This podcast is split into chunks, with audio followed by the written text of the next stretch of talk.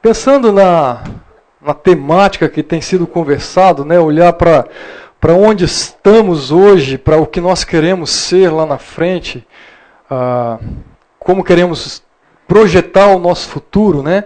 Ah, quando se fala da, desse perfil, principalmente masculino, ah, por vezes a gente faz várias projeções, né, vários planos na nossa vida e, e, em várias áreas da nossa vida. Talvez as áreas que a gente tende a olhar para o futuro com, maior facilidade, ah, eu diria que talvez são as acadêmicas, pegando a turma mais nova, mesmo quem já tem um pouco mais, aí passou dos 40, como é o meu caso, passou dos 50, por vezes ainda tem algumas projeções, algumas expectativas de formações. Né? Alguns, na verdade, é até necessário continuar em constante formação, senão é, fica defasado. Então, se não houver nenhuma projeção, nenhum planejamento, vai ficar fora de mercado. Ou vai ter algum problema aí dentro da sua área de atuação. Ah, outra são projeções profissionais. Tá? Seja quem está iniciando a carreira, acabou de se formar, ah, aqueles que já estão no mercado de trabalho, né, galgando posições, mudar de área, é, enfim. É bem comum e é, parece ser quase que natural os homens também fazerem ah, os seus planos, pensar nos seus projetos de curto a longo prazo ah, no que diz respeito às suas profissões. Outra, familiares. Né? Aqueles que estão solteiros planejam em algum momento iniciar um namoro, iniciou o namoro, planeja futuramente o casamento, depois planeja ter filhos e por aí vai. Né? A gente também faz esses planos, mesmo que não seja aquela, aquele planejar sistematicamente, né? de pegar a sua agenda, de colocar ali a data, o prazo, é, ponto a ponto. Tem gente que gosta que tem maior facilidade disso, outros têm um pouco mais de dificuldade, mas mesmo que seja mentalmente, faz os seus planos considera, né, pensa, sonha, ora por isso. A outra área são as projeções, muitas vezes, ah, financeiras. Né? Considerar os gastos que você tem, despesas com veículo, despesas com estudo, despesa com filhos, despesa e por aí vai. A gente faz muitas vezes as nossas próprias planilhas, controle de gastos, a gente faz as projeções. O que eu tenho hoje, o que eu sonho comprar, se eu tenho um apartamento, eu sonho comprar uma casa, tenho um carro tal, pretendo trocar de carro. Tudo isso tem que ter algum tipo de planejamento. Senão a coisa não funciona. Tá, ainda coloquei aqui algumas vezes o planejamento no que diz respeito à nossa parte física. É, seja uma academia, ou como cuidar do corpo, cuidado com a alimentação. Enfim, são áreas que quase que naturalmente a gente faz planejamento a gente sonha, a gente projeta, a gente coloca metas e a gente corre atrás. E aí uma pergunta que é, me veio à mente ao pensar e ao receber o tema que eu recebi para conversar com vocês é: e quanto ao que é espiritual? Isso é natural? Quais são os seus planos? Você lembra quando você parou para pensar quais são os meus projetos no que diz respeito à minha vida espiritual e ao meu desenvolvimento espiritual? Ou será que isso eh, espera-se que flua naturalmente? Eu não penso em onde eu estou hoje, onde eu quero estar daqui a 5, 6, 10. Tem lugar aqui na frente quem precisar. Tá aqui nos meios também tem alguns lugares.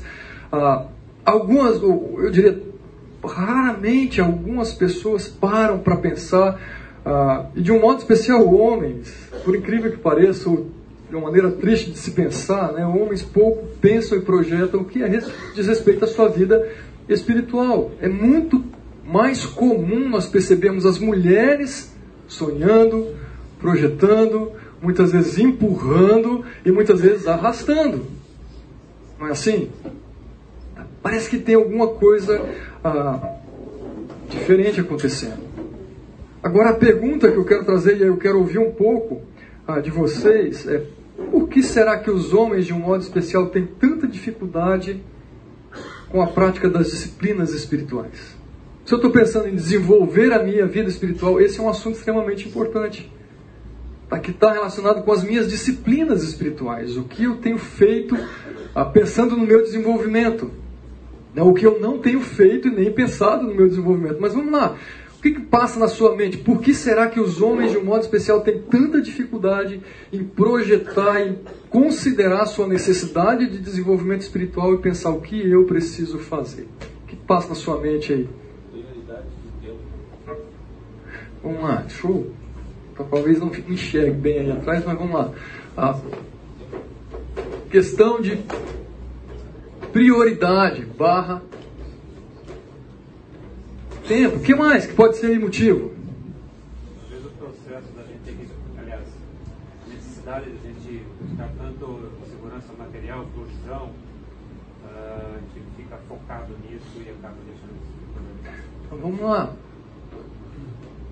Talvez de alguma maneira, teoricamente, até considera que é prioridade, mas não tem o foco, é tanta coisa acontecendo. Vamos lá colocar outra ideia aqui, que, que talvez entra, pega junto com o que você falou, Ronaldo são tantas demandas.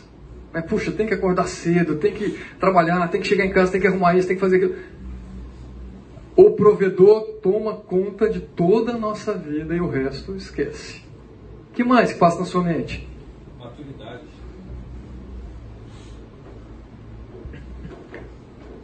Maturidade. Deixa eu ver se está aqui. Semana passada, não estou vendo aqui uma pessoa que está fazendo o curso, não vou falar o nome, mas depois se ele estiver por aqui, ele mesmo pode falar. Ele, ele brincou que aqui é a turma de quinta série, tem uma turma que é de quinta série. Ele falou que eles estavam brincando, que o título do curso das mulheres é, vocês lembram? Que eu diminua, né? E aí para os homens devia ser que eles cresçam.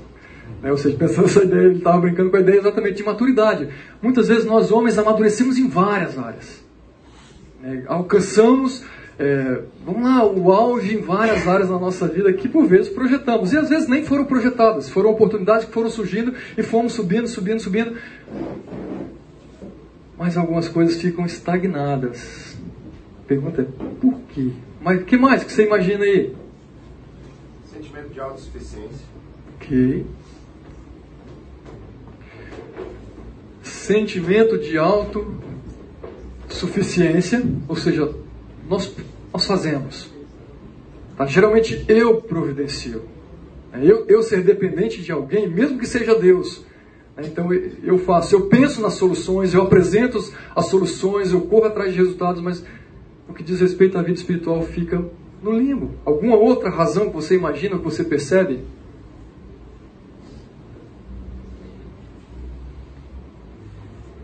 Ok, eu fiz uma lista aqui e mais uma vez, gente, não, não tem um estudo que aponta para isso. Eu coloquei ideias que eu imaginei que eu ouviria aqui, outras foi feeling, tá? percepções daquilo que a gente tem vivido ah, e visto no nosso ambiente. Tá? Eu coloquei tempo, realmente é um gargalo que por vezes argumenta, não, não estou falando que, nem, que qualquer um desses justifica, estou falando que são argumentos. Tá? Eu não tenho tempo para isso. Uma questão de organização, muitas vezes é motivação, prioridade. E talvez esse aqui seja algo que para o homem pesa bastante. Nós aparentemente não vemos os prejuízos a curto prazo. Porque o homem é assim, se, se começa a perceber prejuízos, ele corre atrás para resolver. Mas parece que na vida espiritual os prejuízos eles não são tão importantes. Pelo menos não, não é dado o devido valor e por vezes não se percebe que essa inércia, estou usando inércia, mas eu gosto da ideia de que a vida cristã não tem uma inércia, tá? Ou a gente está crescendo, ou está caindo. Não tem uma vida cristã simplesmente assim, linear. O propósito de Deus é bem diferente.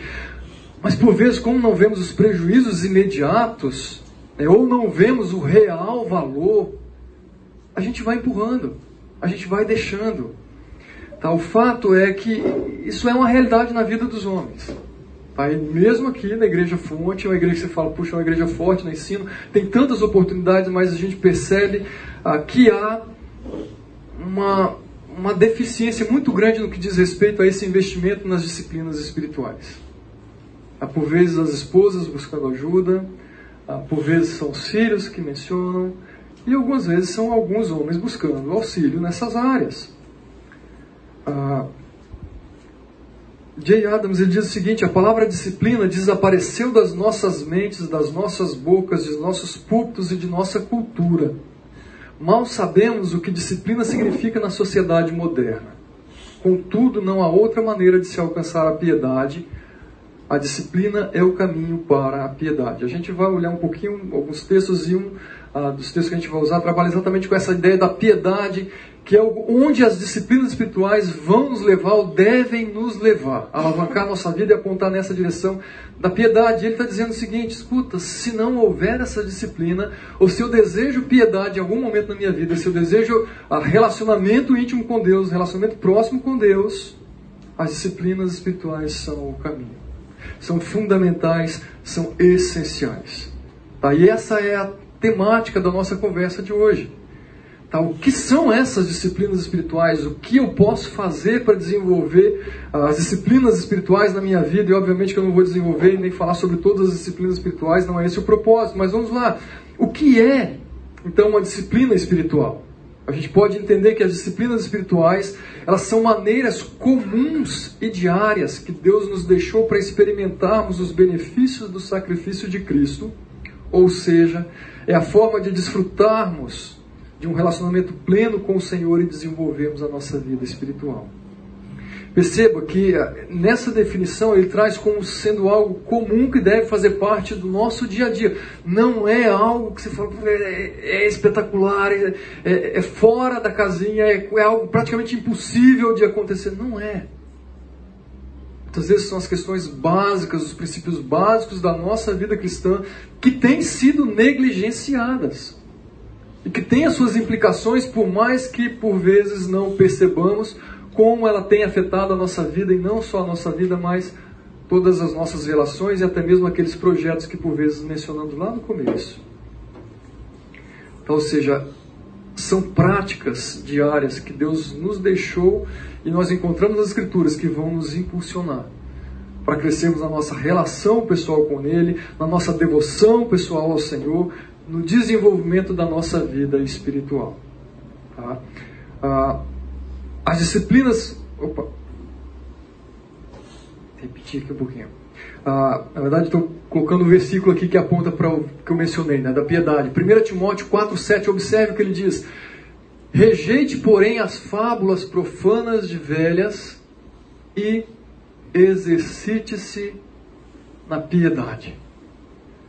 A proposta de Paulo aqui para nós, para mim e para você, é que para que eu cresça, para que eu desenvolva, para que eu amadureça, uh, é necessário haver um exercitar-se, é necessário haver um empenhar-se, é necessário haver um engajar-se.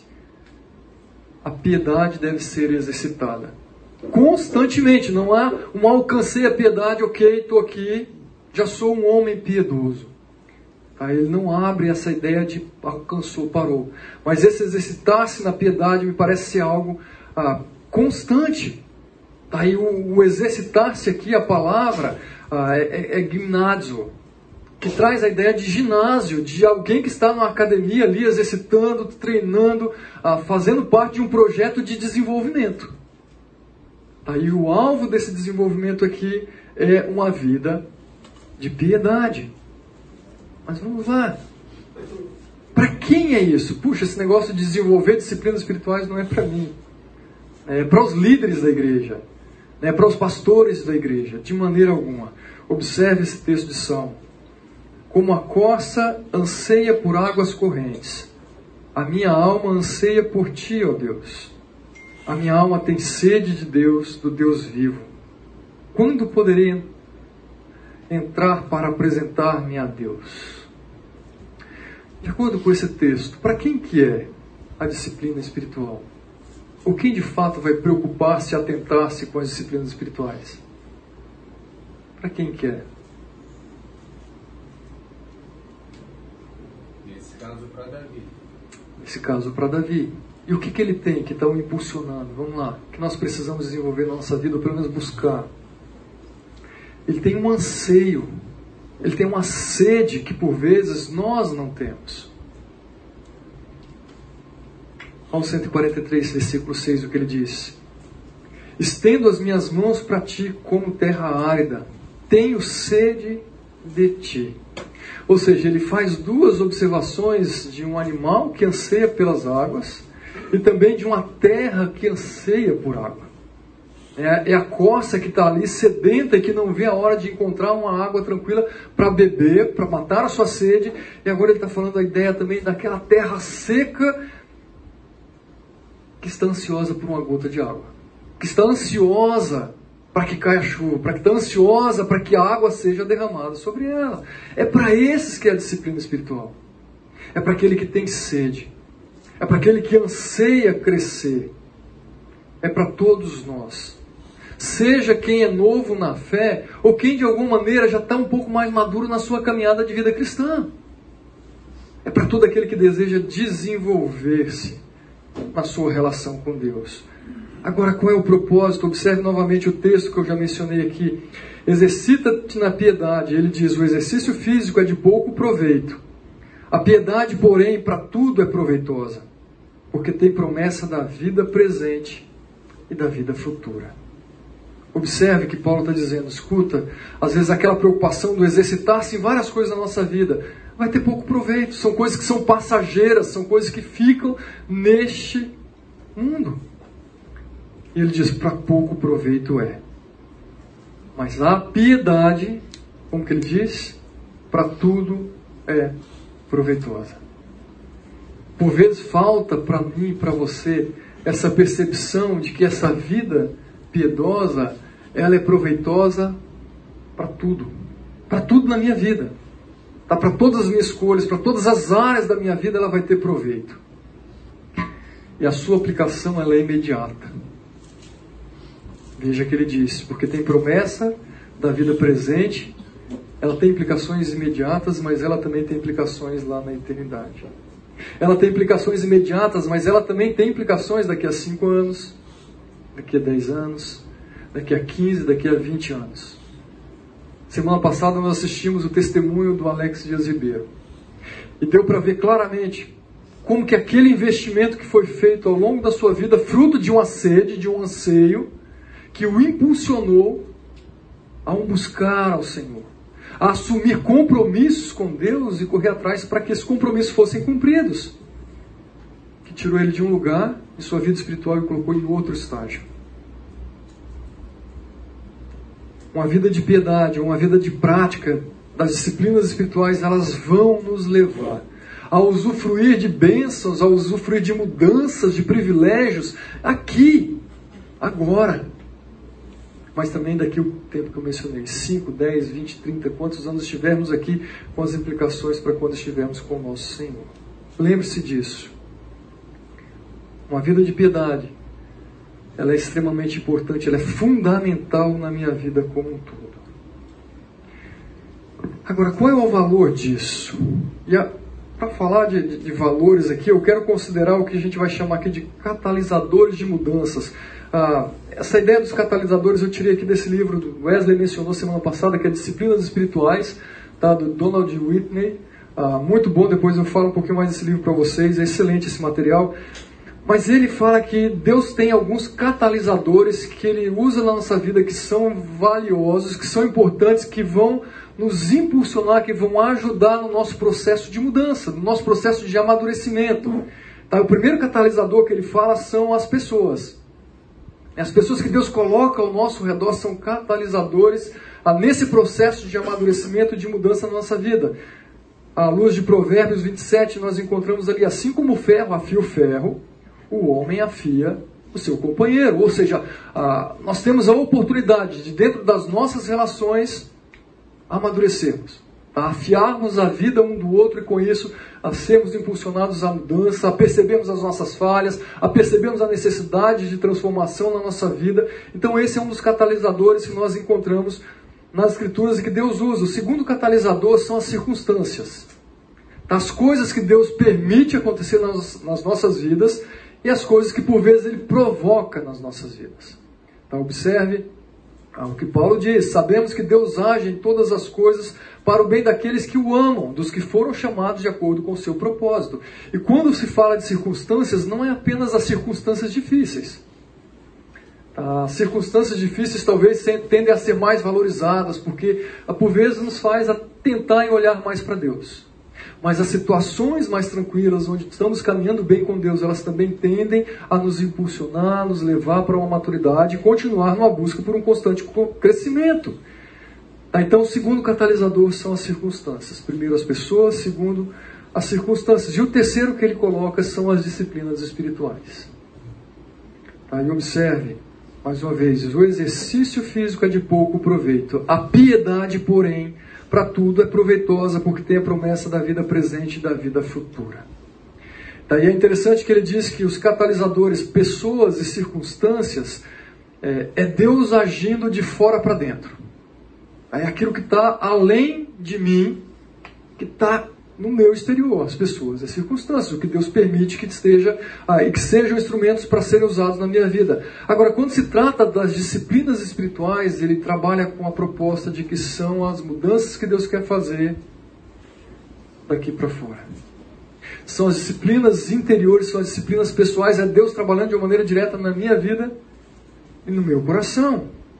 Então, ou seja, as mudanças continuam sendo realizadas, elas são todas elas realizadas por Deus. Mas as instrumentalizações, ou esses catalisadores, eles são olhados de maneiras diferentes, são percebidos de maneiras diferentes. Tá? Há mais uma, uma frase aqui que nos faz pensar sobre essa ideia das disciplinas. Ah, as disciplinas espirituais são uma daquelas coisas que parecem ser maravilhosas no papel. A gente lê sobre, a gente fica empolgado, a gente conversa sobre, Parece que a coisa entrou na nossa cabeça. A ideia de progredir, principalmente no relacionamento com Deus, é altamente motivador. Eu não tenho dúvida, se eu perguntar aqui quem quer crescer em sua relação pessoal com o Senhor, todo mundo vai levantar a mão. Todo mundo. Porque percebe algum valor. Mas o problema é que aplicar a disciplina é difícil porque envolve esforço, envolve abrir mão de coisas que por vezes nos dão um prazer, mesmo que seja curto. A disciplina nunca parece encaixar-se naturalmente em uma agenda. Sempre vai ficando para depois. Sempre vai ficando para depois.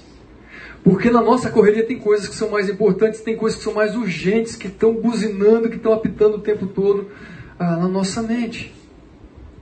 Aí eu não quero só trazer isso para nós aqui. Mas eu quero também pensar com vocês em como desenvolvê-las. Como eu posso aplicar, como de fato eu posso ah, amadurecer na minha relação com Deus, entender sobre as disciplinas espirituais e aplicá-la em minha vida. Então eu vejo aqui que alguns passos eles são importantes nesse processo. Eu vejo que o primeiro deles é adquirir a consciência. Nós vamos falar um pouquinho mais sobre essas ideias, vou desenvolver cada uma delas. Segundo, envolve uma decisão. Terceiro, uma disposição. Quarto, é a ação. E o quinto é a dedicação. Algumas vezes a gente para nesse processo e a gente não alcança, a gente desanima, ah, parece que a coisa é difícil, ou parece que comigo as coisas não dão muito certo. Ah, mas observe, quando a gente tem um pouco mais de noção desse processo, a, a aplicação talvez ela se torna mais fácil, você consegue ver o progresso. Tá? E nós percebemos muitas vezes homens altamente aplicados na sua profissão, no seu trabalho, em várias coisas, mas quando se trata na sua vida espiritual, patinam, patinam e patinam. Não há um desenvolvimento. Tá, por quê? Talvez quando olha para a sua vida cristã, não entende, não analisa quais são esses passos aqui, a relevância e a importância dele. Mas vamos lá, primeiro, é consciência. É a consciência do seu valor, a consciência da sua importância. Ah, Pedro escreve o seguinte: cresçam, porém, na graça e no conhecimento de nosso Senhor e Salvador Jesus Cristo. Eu tenho consciência de que há um projeto de Deus para que eu cresça. Eu tenho consciência de que isso é uma orientação de Deus para que eu cresça. Veja, cresçam, porém, na graça. E às vezes a gente para aqui, né? Cresça na graça, na graça. Eu quero crescer na graça. Eu quero desfrutar daquelas transformações que Deus faz graciosamente e se de preferência sem, sem nenhuma ação minha, sem nenhum esforço. Sei que eu estou entrando num campo meio nada aqui, mas a, a, Bíblia deixa claro que tem graça, mas tem um esforço nesses verbos que a gente percebe aqui claramente do, do exercita-te. Tem ali um esforço pessoal que é necessário. Ah, mas eu preciso adquirir essa consciência. É eu perceber onde exatamente eu estou. E olhar, puxa, há muito a ser desenvolvido na minha vida. Eu estou no processo. Cresça na graça e no conhecimento do nosso Senhor e Salvador Jesus Cristo. Então, primeira pergunta para você: você já tem essa consciência de que estágio, em termos de vida cristã, você está? Começa a refletir. Quando foi a sua conversão? desde a sua conversão? Como tem sido essa caminhada com Deus? Quais foram os passos que você deu? Quais foram as áreas que já houve crescimento na sua vida? E continua em constante crescimento? Essa percepção continua viva na sua mente? Deus, eu, eu preciso continuar crescendo. Eu preciso continuar desenvolvendo essa, uh, essa piedade na minha vida.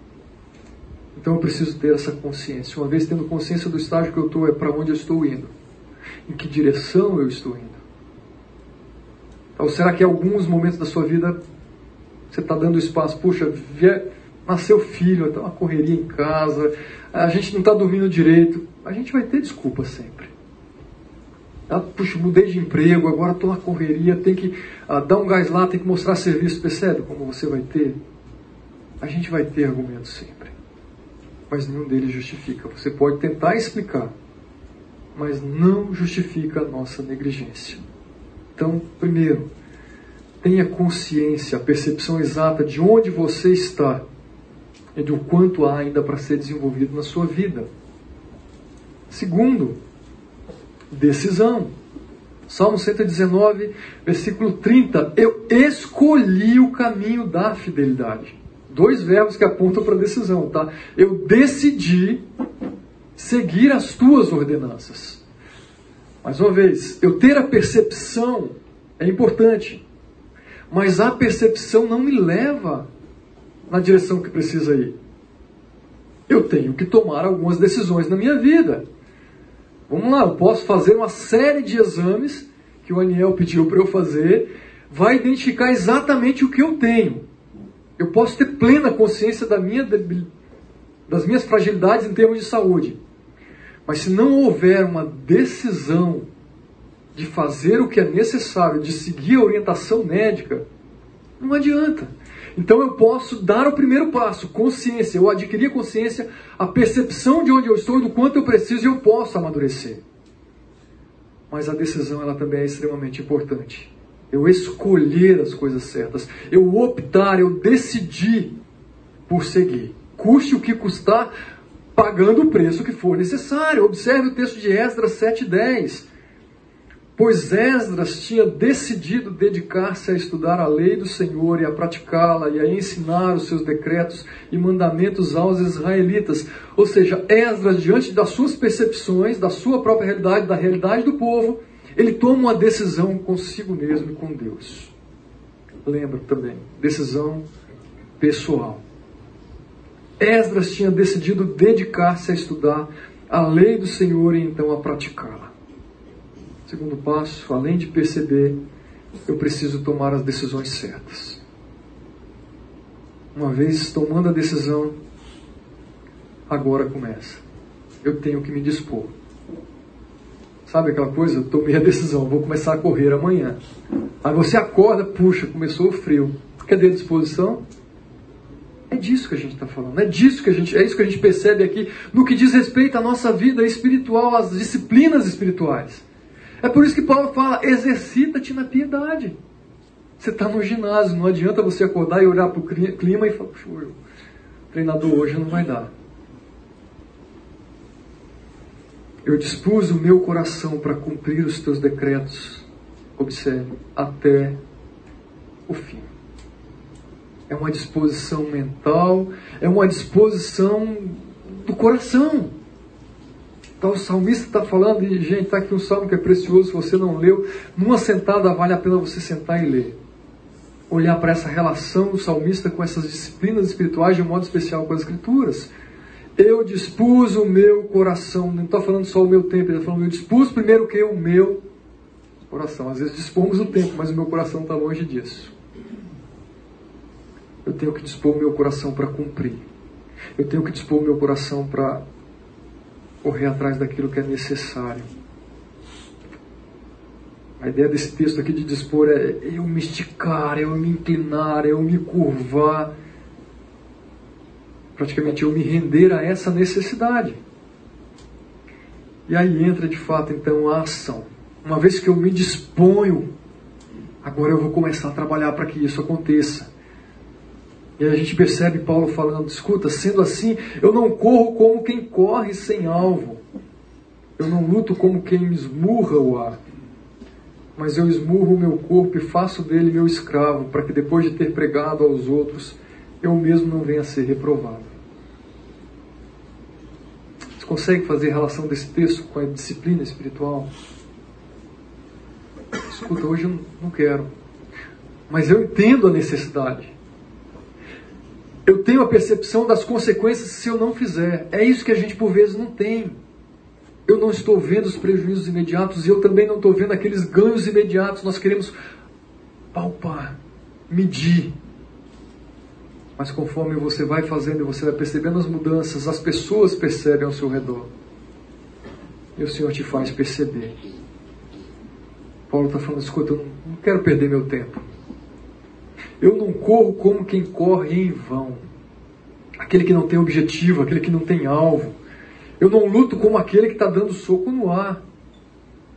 Mas Paulo está falando, escuta, eu esmurro o meu próprio corpo. Ele está dizendo aqui que ele luta contra a própria vontade, provavelmente, para fazer aquilo que é necessário. Disciplina espiritual envolve eu esmurrar o meu corpo para fazer o que é necessário. Porque o meu alvo não está só aqui. Porque a minha mente, os meus objetivos não podem estar somente aqui. Tem que haver ação. No segundo período a gente vai começar a olhar questões práticas sobre isso. E por fim envolve aqui a dedicação. Observe o que Paulo diz ainda. Vocês não sabem que dentre os que correm no estádio apenas um ganha o prêmio? corram de tal modo que alcancem o prêmio. Todos os que competem nos jogos se submetem a um treinamento rigoroso para obter uma coroa que logo perece, mas nós o fazemos para ganhar uma coroa que dura para sempre. Quantas vezes você já leu esse texto? Quantas vezes talvez você já tenha feito devocional nesse texto? Agora, quanto desse texto move o seu coração hoje? Quanto desse texto te levou a mudanças genuínas na sua vida?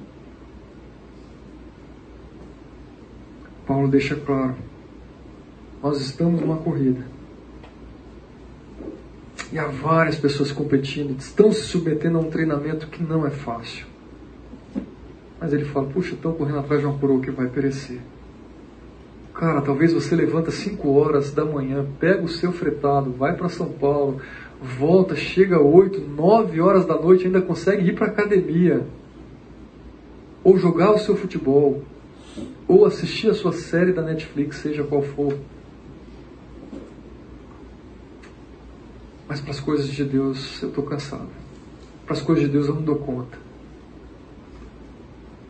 Onde você vê o esforço? Onde você está vendo a aplicação? Gente, estamos todos no mesmo barco. É um desafio para todos nós. Quem tem filho pequeno, então, puxa, chegar em casa, a esposa está lá descabelada, com o filho pendurado, doido para o marido chegar, toma que é seu. É assim. Qual é o horário? O que você vai fazer? O quanto você vai se dedicar? Aí a gente volta lá, o quanto eu quero isso? O quanto eu vejo valor nisso?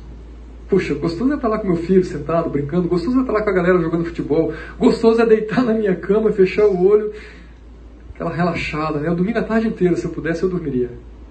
Talvez para alguns. Não é o meu caso. Ah, você tem ciência de que você está numa corrida que é para a eternidade?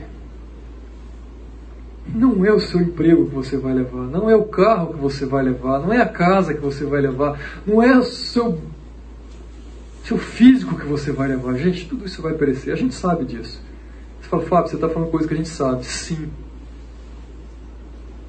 Eu tenho consciência. Mas talvez eu parei na consciência. Meu desafio é que a gente saia assim, desse campo somente da consciência e vamos para a prática, para a aplicação, para a dedicação. Observe que o Tom Landry, um treinador de futebol americano de Dallas, ele diz: a tarefa de um treinador de futebol é fazer com que os jogadores façam aquilo que não desejam fazer para alcançar o que sempre quiseram ser. Olha que legal. Tem coisas que o jogador de futebol, o jogador de vôlei, o atleta que participa dos atletismos, tem coisa que ele não quer fazer, tem coisa que dói.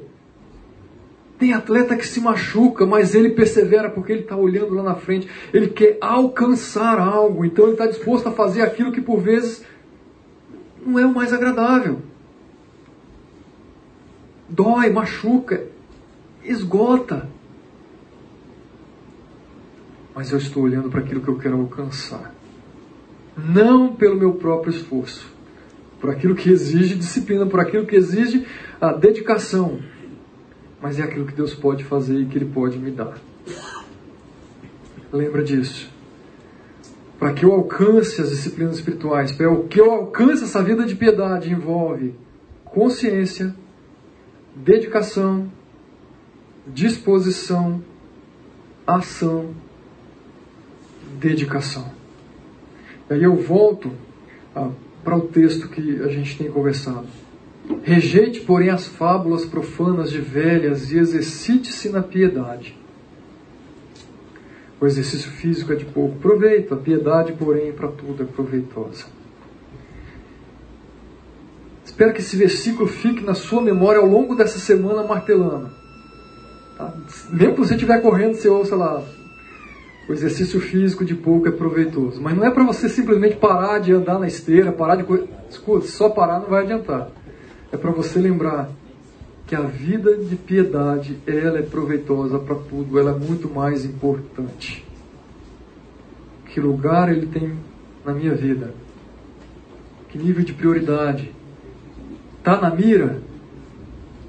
o quanto eu percebo que vai me levar a essa maturidade. É, e se eu me sinto autossuficiente, o que eu preciso fazer? Me esvaziar. Deixa eu encerrar essa parte aqui. Quando fica somente no campo do desejo, olha aí o que acontece. De fato, embora a essa altura já devessem ser mestres, vocês precisam de alguém que lhes ensine novamente os princípios elementares da palavra de Deus. Vocês estão precisando de leite, não de alimento sólido. Se eu não valorizo, se eu não me disciplino, se eu não me preparo para quem eu quero ser na minha relação com Deus daqui aos meus 5, 10, 15, quando eu chegar à idade adulta, quando eu chegar na minha terceira idade, seja o que for, eu vou chegar lá e vou olhar para trás e vou falar: Puxa, eu estou na igreja há 5, estou na igreja há 10, estou na igreja há 30 anos embora eu devesse ser mestre, eu ainda estou precisando do leitinho. Qual é a sua realidade espiritual? E isso aqui é o que a gente vai trabalhar no segundo período. Quais são então essas ginásticas espirituais que eu preciso exercitar? Vou focar em basicamente três com vocês e a gente vai fazer um exercício prático aqui, espero eu. Ah, estudo das escrituras, oração e comunhão. Eu vou falar um pouquinho, só mencionar para vocês as outras disciplinas, mas vamos para o intervalo, depois a gente volta aqui. Ok, ah, como eu mencionei, eu quero entrar em algumas questões mais práticas agora no que diz respeito a essas disciplinas ah, que têm uma contribuição fundamental, na verdade, que são fundamentais para o nosso desenvolvimento ah, e amadurecimento. Tá? Como eu mencionei, eu vou focar praticamente em três delas, que é o estudo das escrituras. Ah, alguns vão falar que quando a gente lê a palavra é Deus falando conosco né, a oração, a gente falando com Deus, e obviamente que Deus também nos fala, nos, nos ensina através da oração, e a comunhão, onde nós temos a oportunidade de edificar e ser edificado. Tá? E ao ler material, literatura sobre as disciplinas espirituais, você vai encontrar também a disciplina do jejum, a disciplina do serviço, a disciplina da mordomia cristã, da solitude, a, da adoração, da confissão, e aí tem várias disciplinas que podem ser consideradas que a gente vai perceber que na verdade são as ferramentas que Deus usa para de fato nos levar a, a essas mudanças. Aí o primeiro deles que eu quero olhar com vocês ah, é o estudo das Escrituras. E mais uma vez, são assuntos que nós já conhecemos bem. E eu tenho alguns textos separados que eu vou mencionar, passar com vocês aqui, mas antes de passar por eles, É, eu quero fazer um exercício exatamente de ter a contribuição de vocês daquilo que vocês já conhecem. Então eu vou exercitar a nossa mente aqui. Ah, o que, que você lembra que as escrituras falam sobre o valor dessa disciplina? O que, que é essa disciplina para você do estudo das escrituras? Vamos lá, que versículo que você lembra, que texto que você lembra, a que princípio que você lembra que aponta, ah, que mostra que as escrituras realmente é algo precioso na nossa vida, é uma ferramenta que Deus usa para nos transformar e ela é essencial nesse processo. Vamos lá, fala pra gente. O que, que fala o texto? Lembra aí.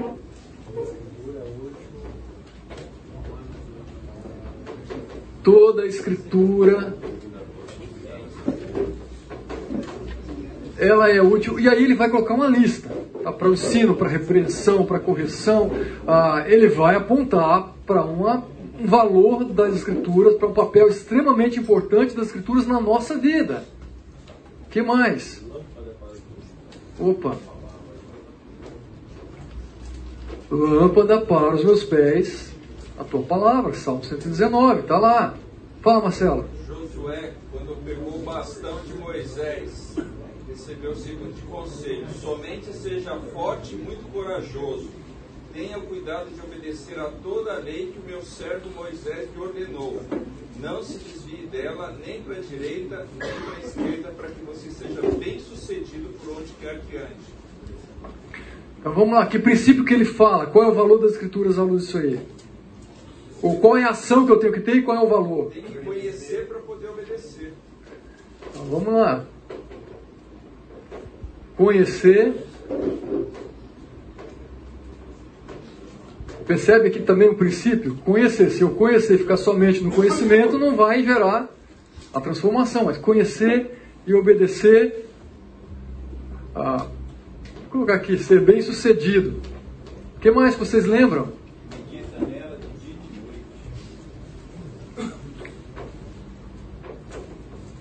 Medita dia. Quem falou? Foi o Vladimir? Você está falando de Josué ainda ou você está falando do Salmo? O Salmo primeiro. Também, por isso que estou falando. Josué também fala isso. E o Salmo primeiro também vai trazer essa verdade. Medita nela de dia e de noite. O que mais você lembra? na verdade. A tua palavra é a verdade. Opa. Lucas 11, pai. Pode falar. Lucas 11, 28. Jesus fala que bem-aventurados são aqueles que ouvem a palavra de Deus e elas obedecem, guardam. Ouve e obedece, será bem-aventurado, ou seja, será feliz. Olha quanto princípio vocês lembram. Tiago 1, 21. Tornai-vos.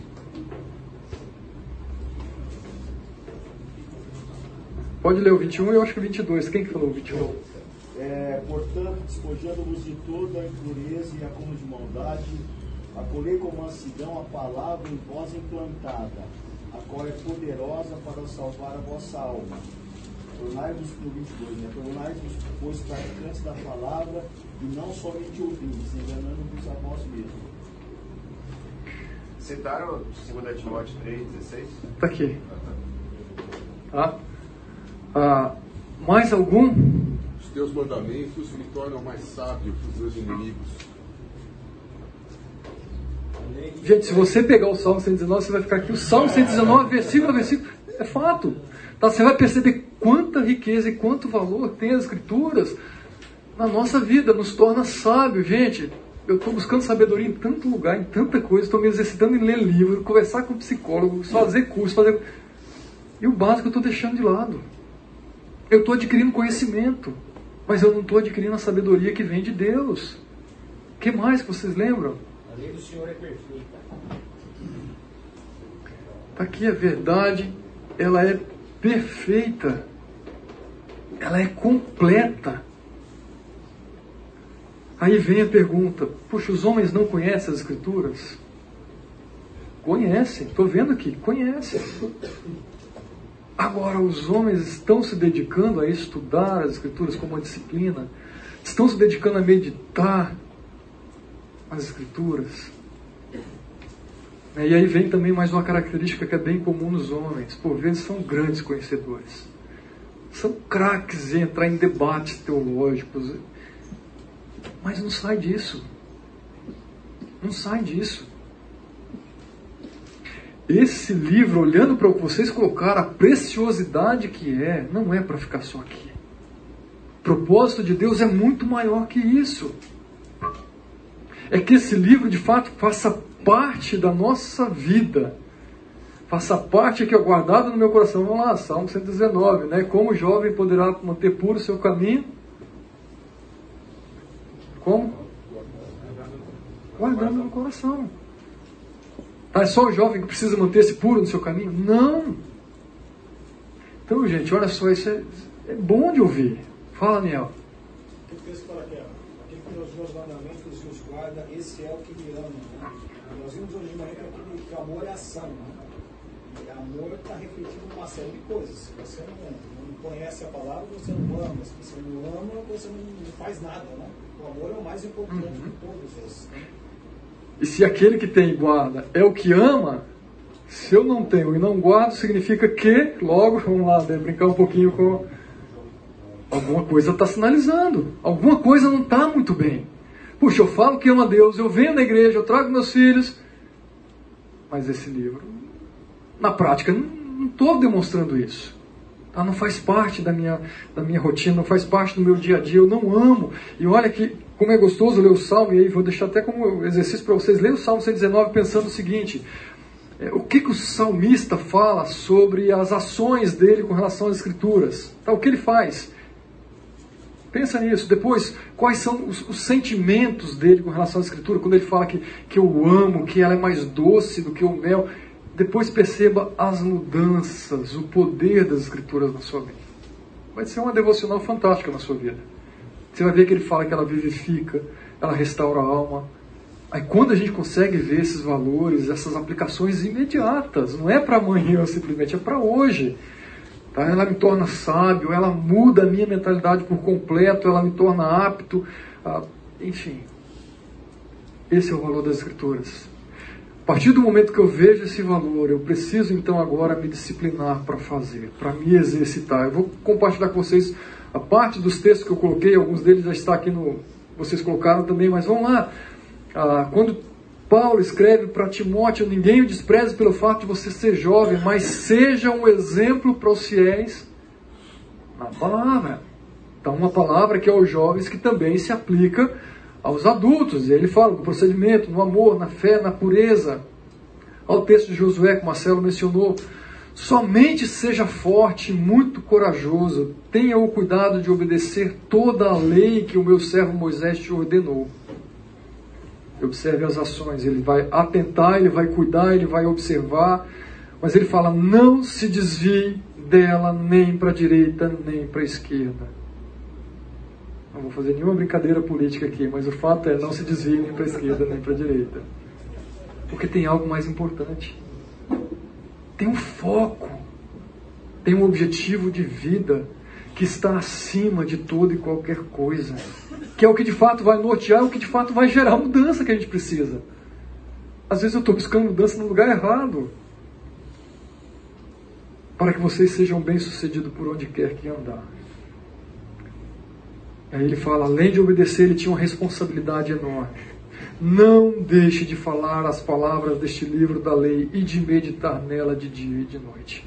A partir do momento que a palavra está aqui, a partir do momento que a palavra está aqui, a gente não consegue deixar ela só aqui. Ela mexe com a gente e a gente começa a falar, a compartilhar.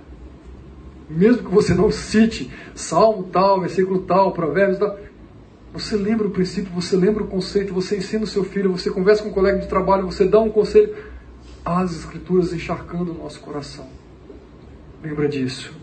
A palavra de Deus. Como é feliz aquele que não segue, Vladimir ali, ó, o conselho dos ímpios não imita quando.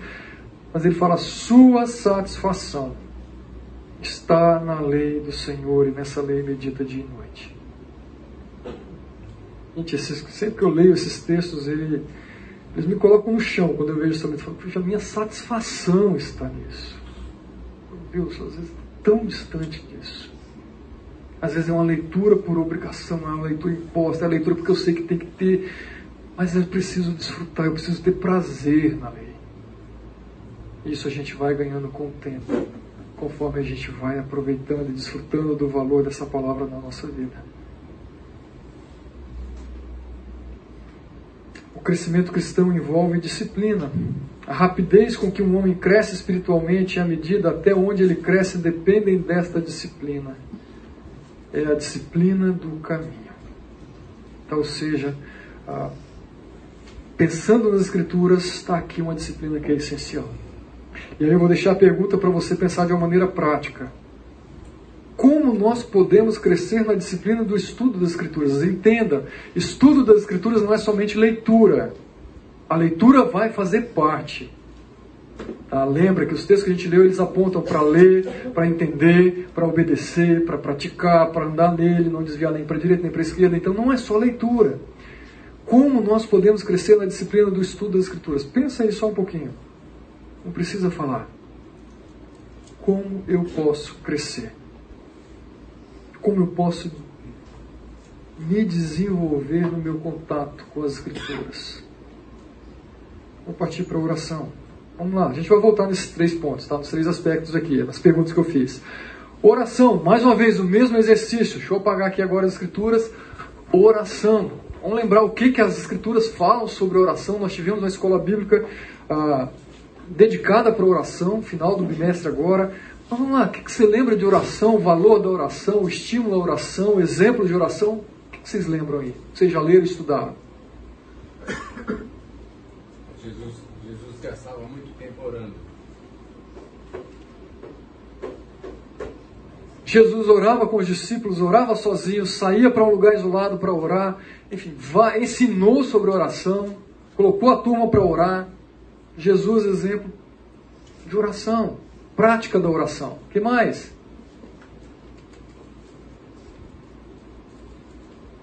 É tão mais difícil assim a oração?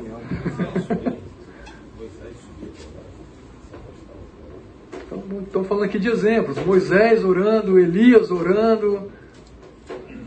Enoque, Enoque andava com Deus. Imagina que ele orava sempre, né? Então eu vou colocar Enoque em outro patamar aqui, né? Vamos lá. Eu acho que no Velho Testamento, acho que é interessante a gente enxergar lá que todos, todos os líderes que lideraram, que estiveram à frente do povo de Israel, sempre antes de uma batalha, eles tinham que ter essa prática de orar ao Senhor e perguntar se eles deveriam ir ou não, né? Eu acho que trazendo isso para a nossa vida são as lutas que a gente tem de todo dia, né? E se colocar diante de Deus se a gente deve ou não, né? Fazer, que passo tomar. Ok, então uma oração diária, busca por orientação, dependência. que mais de texto que você lembra? Neemias. Você, um texto específico você está lembrando do personagem? Neemias. Ok. Tem vários. Ok. Até aquela oração que ele fez que ele ia falar com Uhum. Então, vou colocar ele aqui como exemplo das orações rápidas, curtas ali, né? Que a gente está no, no trânsito e de repente estou lembrando de alguém, está internado, vai fazer uma cirurgia, estou lembrando dos meus próprios pecados. né, você- de todo jeito, em todas as situações. Ok? Então, às vezes, a gente tem também o estigma de que é, oração eu tenho que parar, fechar os olhos e gastar aquele tempo. Vai ter momento para isso. Tá? Mas a oração é muito mais do que isso. O que mais que você lembra de texto? 1 Tessalonicenses 5,17 fala orar sem cessar, né? uma vida de oração. Orai sem cessar. É, pedir, pedir, dar usar. Oração é uma maneira de pedirmos, colocarmos as nossas petições diante do Senhor. O que mais? Por isso vos digo, todas as coisas que pedirdes, orando, crede e receber e tê-la-eis. Ou seja, mais uma vez a ideia de pedir, mas eu vou colocar aqui como um, um exercício da fé.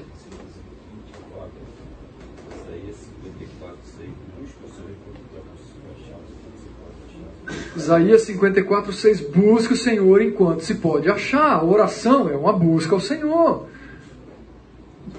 Sejam conhecidos diante de Deus as vossas petições pela oração. Ok. É, é o modelo de Jesus da oração do Pai Nosso. O modelo da oração do Pai Nosso, Fernando pregou pouco tempo atrás. Tá ali uma série de princípios que podemos e devemos aprender e seguir. O que mais que você lembra de oração? Oração mais rápida da vida. Desculpa. Oração mais rápida da vida, Pedro, quando sai do barco. Lembra aqui? Não te ouvi direito. Socorre-me, Senhor. Desculpa, eu não estava te ouvindo direito. Socorre-me, Senhor. Gratidão. Gratidão. É a oração humilde do publicano junto com o fariseu também. A postura diante de Deus, a postura diante dos outros, como que eu me porto diante. Ok, a maneira como eu vou orar. Tiago 5, peça é, sabedoria. Se alguém tem falta de sabedoria, peça a Deus. O que mais que Tiago fala sobre oração? Lembra lá? Capítulo 5, se não me engano. A oração do justo pode muito efeitos. A oração do justo pode muito. Se alguém está enfermo, leve lá para os presbíteros, orem com ele, por aí vai. Mais uma vez, as verdades sobre a oração vocês conhecem bem. Os textos estão aqui, ó, pipocando. E se eu puxar aqui, vai sair mais texto que você vai lembrar É sobre João oração. 17, né? Oi? João 17, a oração sacerdotal de Jesus. Vou colocar aqui. Todo o trecho lá de João 17. a oração sacerdotal. Ah, Jesus ora pelos discípulos, Jesus ora por aqueles que iriam se converter. Percebe? Isso tudo oração. Tá, mas a gente gasta tempo orando. E talvez nas disciplinas espirituais a oração é que a gente menos gasta tempo ali. ah, porque parece, no nosso discipulado a gente está estudando sobre disciplinas espirituais, inclusive, e conversando sobre oração, esse foi um dos pontos que a gente colocou. A oração parece, por vezes, que eu estou perdendo tempo. Né, Talvez você chega ah, e até tem receio né, de estar orando e chegar alguém e falar, cara, vamos lá, o que que você está parado fazendo nada aí? Porque às vezes nós mesmos olhamos para a oração como é não fazer nada. E de fato, se você for olhar, é você não fazer, é você entregar para que Deus faça. Mas você está fazendo algo. Aí a gente gasta pouco tempo orando. A gente se exercita muito pouco. A gente vê ah, os programas de oração que tem, não só nos programas da igreja. Se na igreja a gente já vê o povo fugindo de oração, imagina em casa. Tá? Ah, mas vamos lá, alguns textos que eu coloquei aqui. Não andem ansiosos por coisa alguma, mas em tudo, pela oração, súplicas e com ações de graças apresentem seus pedidos a Deus. Está aqui, está claro. Tá? Quantas vezes a, a, a gente perde noite de sono preocupado com coisa que está aqui, ó. Coloque tudo diante de Deus. Seja grato também por tudo diante de Deus. Outro, orem no Espírito em todas as ocasiões, com toda oração e súplica, tendo isso em mente. Estejam atentos e perseverem. Mais um verbo que está te jogando para uma ação, para uma dedicação. Perseverem na oração por todos os santos. Tá? Tessalonicenses, orem continuamente. E olha o que Billy Graham diz. Ao ser questionado quanto, sobre quanto tempo passava em oração, Billy Graham respondeu que não orava mais do que 10 minutos. E para o espanto dos seus, é, ou seja, para o espanto dos seus ouvintes. Porém, Billy Graham acrescentou: Mas também eu não fico mais do que 10 minutos sem orar. Vida de oração.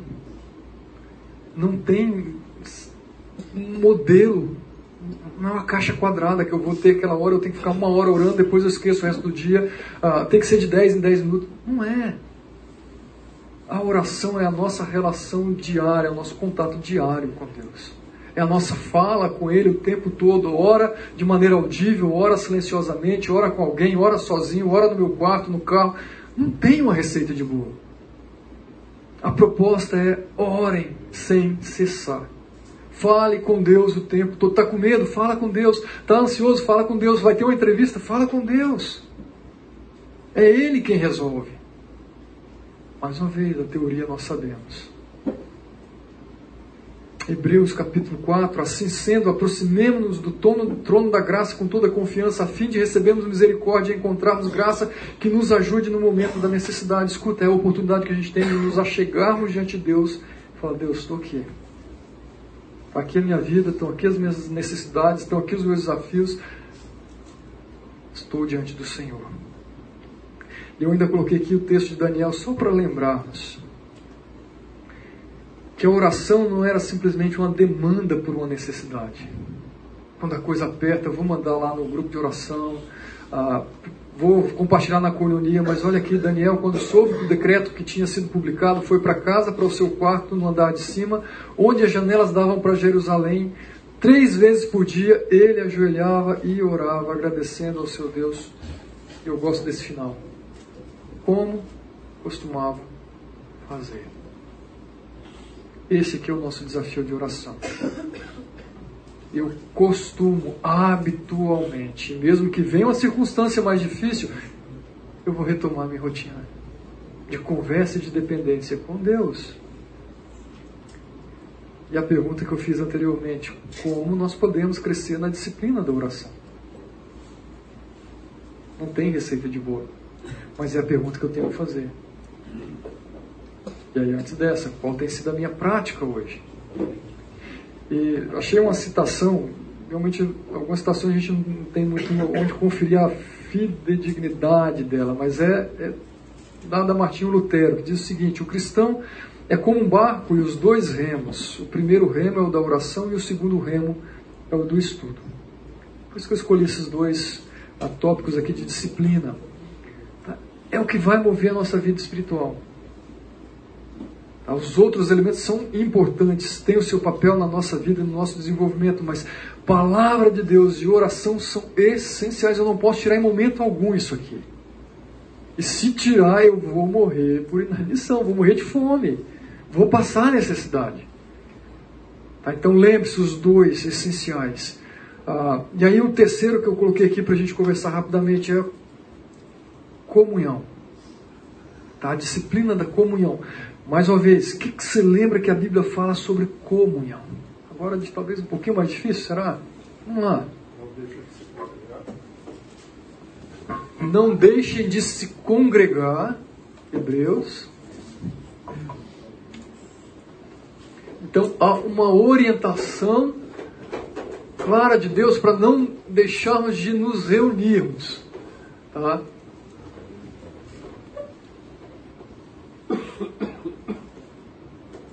O congregar não é só estar no ajuntamento de pessoas dentro da igreja, tá? É bem diferente disso. Tá? É esse ambiente que vai proporcionar as relações, as experiências, as edificações, as confrontações. O que mais que você lembra de comunhão? Atos 2,42 perseveravam na oração, na comunhão, na doutrina Perseveravam, vou colocar especificamente aqui, né, na comunhão, né? o partir o pão, as orações, a, a doutrina e por aí vai. O que mais? Suportando-vos uns aos outros. Suportando-vos uns aos outros. O que mais? Salmo 119, 63. Companheiros de todos os que te temem e dos que guardam os teus preceitos. Lê o começo de novo para mim, Marcão. Companheiro sou de todos os que te temem e dos que guardam os teus preceitos. Ou seja, é alguém que não está numa caminhada solitária. Mas tem um grupo de relacionamentos que estão caminhando na mesma direção. que mais? Salmo 133. Ó, quão bom e suave é que os irmãos vivam em comunhão. Quão bom e suave é. Quão agradável é viver em comunhão com os nossos irmãos. 1 Coríntios 1,9 Fiel a Deus, o qual Peraí. chamou a comunhão com seu Filho Jesus Cristo, nosso Senhor. Fomos chamados à comunhão. Fala, e sabedoria.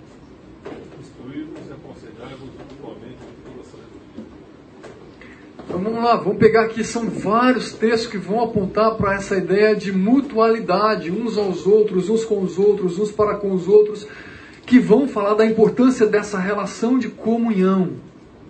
Tá? De caminhar bem, de caminhar na mesma direção de crescimento na nossa relação com Deus. Ah, deixa eu mencionar aqui os versículos que eu coloquei e aí eu quero fazer um exercício com vocês. Ah, o texto de Hebreus que o Vili mencionou, considerando-nos uns aos outros para incentivar-nos ao amor, às boas obras, não deixemos de reunir-nos como igreja, segundo o costume de alguns, mas encorajemos-nos uns aos outros. Então ele fala não só para eu me reunir, mas para eu encorajar para que os outros também façam isso. Como desafiador foi para a gente o retorno pós-pandemia. Tá, gente, vamos voltar. Está é, tá na hora de nos reunirmos, de nos encontrarmos, apesar de todo o medo que por vezes ainda fazia parte, ah, uma série de restrições, mas a gente via claramente e sentimos como igreja como faz falta essa relação de estar junto, de viver em comunhão. Ah, eu gosto muito desse texto, é muito aplicado para os jovens, mas ah, acho que se aplica para todos nós aqui, acho não, certeza disso. Fuja dos desejos malignos da juventude, mas aí ele diz: siga a justiça, a fé, o amor, a paz. Ele fala, junto com os que de coração puro invocam o Senhor. Mais uma vez, não é uma caminhada sozinha, solitária. Eu preciso encontrar esses que compartilham da mesma fé e vamos caminhar junto. É para isso que os grupos dentro das universidades são bênção na vida de vocês. Encontre esse grupo, caminha junto, seja a ADU, seja o, o grupo da igreja que tem lá, que é o turma do CVM e por aí vai. Encontre um grupo, fortaleça os relacionamentos que vocês vão se ajudar. Procure aperfeiçoar-se, exortem-se mutuamente, tenham um só pensamento, viva em paz, e o Deus de amor estará com vocês. São vários os textos. E a pergunta que volta novamente: como eu posso crescer na disciplina da comunhão? Conhecimento nós temos, os princípios nós temos, estão aqui na mente. Já partindo para a nossa conclusão aqui, lembra de Gálatas 6. Não se deixe enganar, de Deus não se zomba. Pois o que o homem semear, isso também colherá. Quem semeia para a sua carne, da carne colherá destruição. Mas quem semeia para o espírito, do espírito colherá a vida eterna. O que você está semeando hoje, lá na frente você vai colher.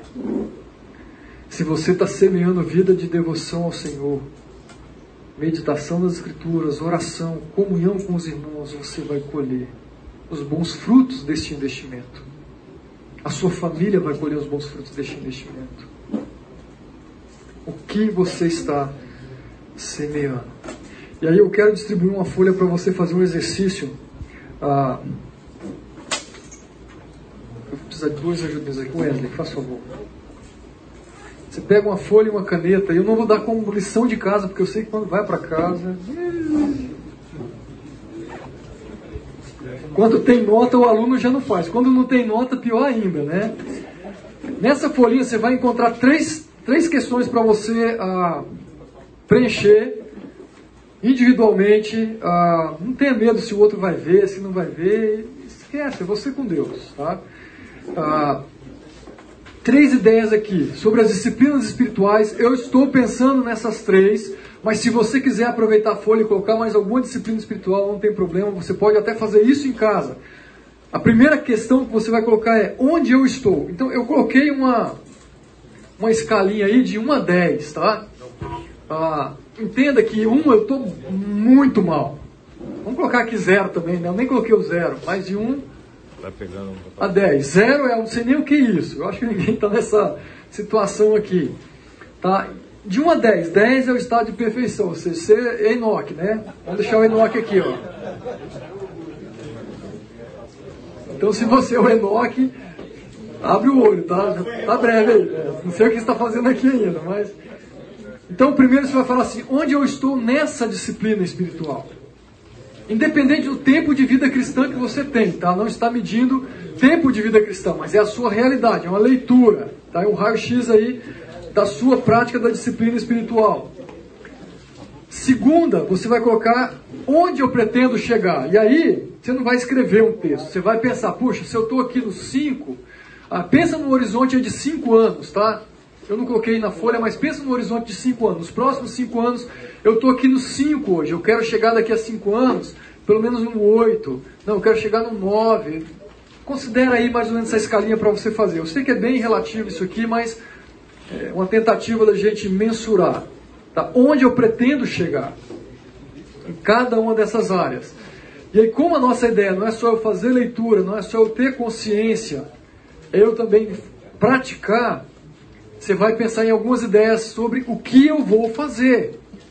Então pense em ideias práticas. Tá, se eu tenho feito isso aqui, o que mais eu posso fazer que vai me ajudar, que vai me impulsionar, que vai me fazer desenvolver um pouco mais nessa relação ou nessa disciplina. Então um tempinho para você pensar aí e responder. Não precisa escrever um livro não, tá? A ideia é ser mais bem objetivo mesmo, bem simples.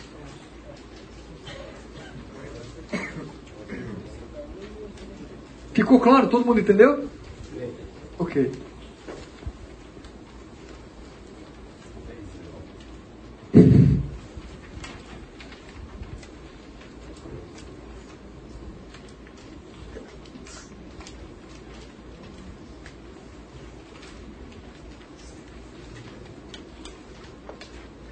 Aí mais uma coisa que o homem não gosta muito de fazer, né? esse tipo de exercício. Mas vai lá, aplique-se, esforce, tem valor.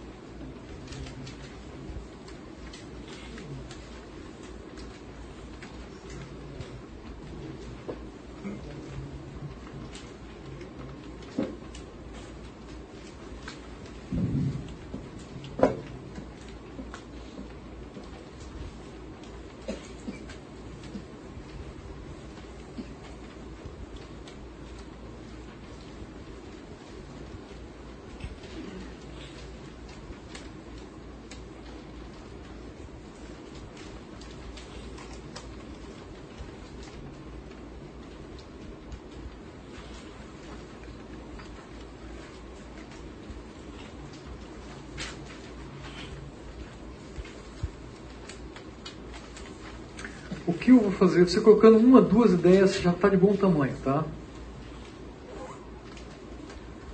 A ideia é sair da, daquelas práticas que talvez seja para tão acostumado, né?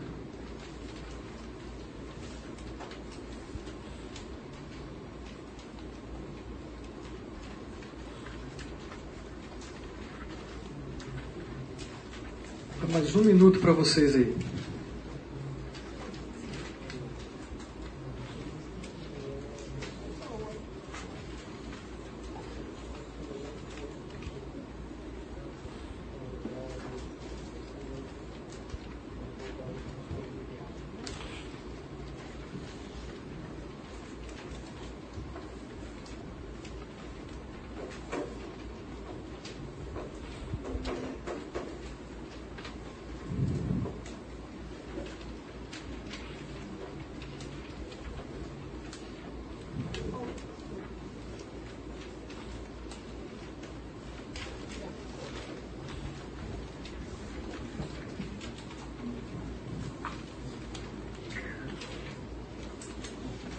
Ok, todo mundo conseguiu fazer pelo menos uma ideia?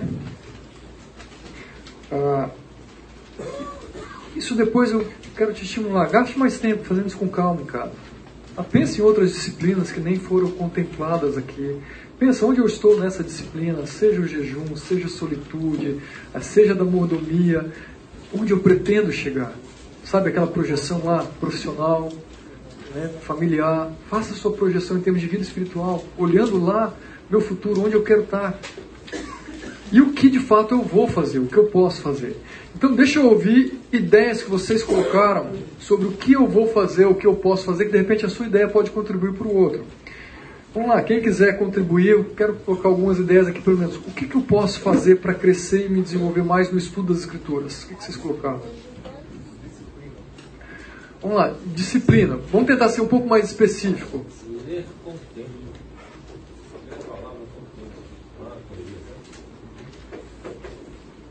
Então vamos lá. Estou pegando aqui, mas eu, o que, que eu quero com vocês? É que vocês consigam fazer esse exercício da maneira mais prática possível. Isso aqui tudo está certo.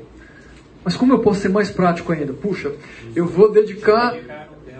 Ó, não precisa começar com uma hora, eu vou dedicar 15 minutos por dia. Eu vou aproveitar minha ida no fretado antes de sentar, botar o fone, dormir. Eu vou. Então é isso que eu estou querendo. Coisas. Quanto mais prático, muito melhor para nós. O que mais você colocou de ideia? Eleger um tema para estudo. Escolher um tema para estudar. Ler pelo menos duas vezes por dia. Ler duas vezes por dia. Fazer um roteiro de estudo. definir um roteiro de estudo. Além de escolher um tema, eu posso escolher um livro da Bíblia. Né? Eu vou ler Carta de Tiago, vou ler. O que mais que vocês colocaram de ideia? Orientar-se com aqueles que estão à frente. Orientar-se com outros, conversar com pessoas que vão poder ajudar. Fazer parte de um grupo de discipulado. Talvez entre aqui também, ó. talvez não, né? Ter como objetivo passar esse estudo também. Se você montar. Compartilhar. compartilhar. Legal, vamos lá, rapidamente então. Ideia sobre oração. Fazer pausas durante o dia para orar. Pode ser rápidas. Pausas ao longo do dia, curtas, né, Lucas? Mesmo que seja aquela oração rápida, mas lembrar vários momentos de sintonia com Deus. O que mais de ideia prática? Disciplina vai entrar aqui vai entrar aqui também. Vamos colocar aqui, ó. Disciplina. Oi? Orar no trabalho. Não vai ficar o tempo todo do trabalho orando lá parado que você vai levar, hein? Mas tem que orar no trabalho. Você está lá fazendo a coisa, mas a sua mente está onde? Estou brincando com você, mas é fato isso aqui, tá? Estou falando, orar e sem cessar. Mais, mais duas ideias, pelo menos, de oração. Não ligar o rádio do carro. Não, boa ideia.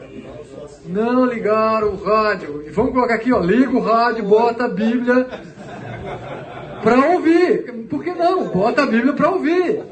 Tá? Mais uma ideia que vocês falaram eu não ouvi aqui.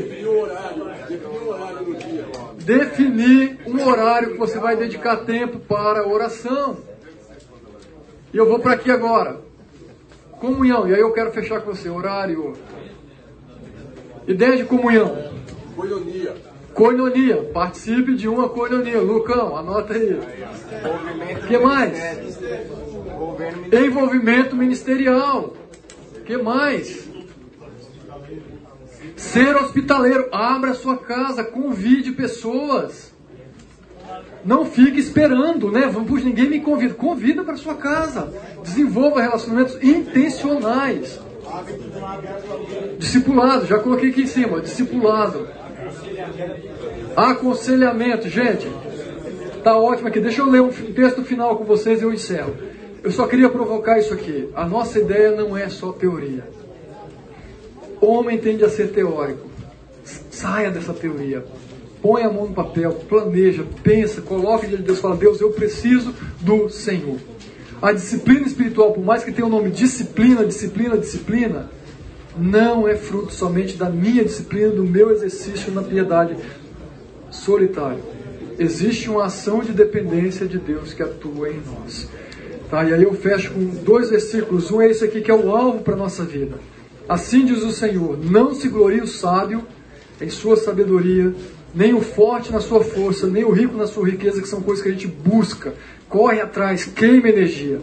Mas quem se gloriar, glorie-se nisso, em compreender-me, conhecer-me, pois eu sou o Senhor, ajo com lealdade, com justiça e com retidão sobre a terra, pois dessas coisas eu me agrado, declara o Senhor. E o último versículo. Eu estou convencido de que aquele que começou a boa obra em vocês vai completá-la até o dia de Cristo Jesus.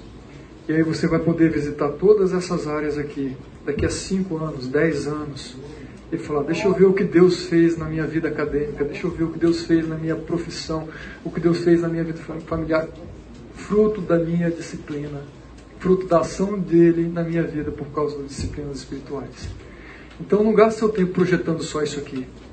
dedique, dedique um tempo projetando os seus anseios no que diz respeito à sua vida espiritual.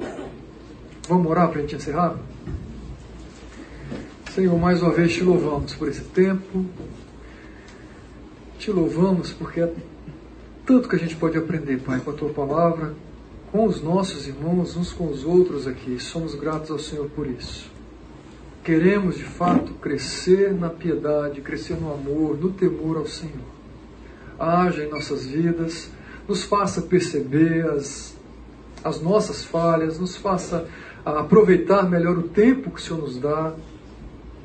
Haja em nossas vidas, Pai, e que haja em cada um de nós aqui essa dedicação, esse empenho, esse exercitar-se na piedade, Pai. E que possamos desfrutar de tudo que o Senhor pode e quer fazer em nossas vidas, em cada uma dessas áreas. É em nome do Teu Filho que nós oramos, ó Deus. Amém.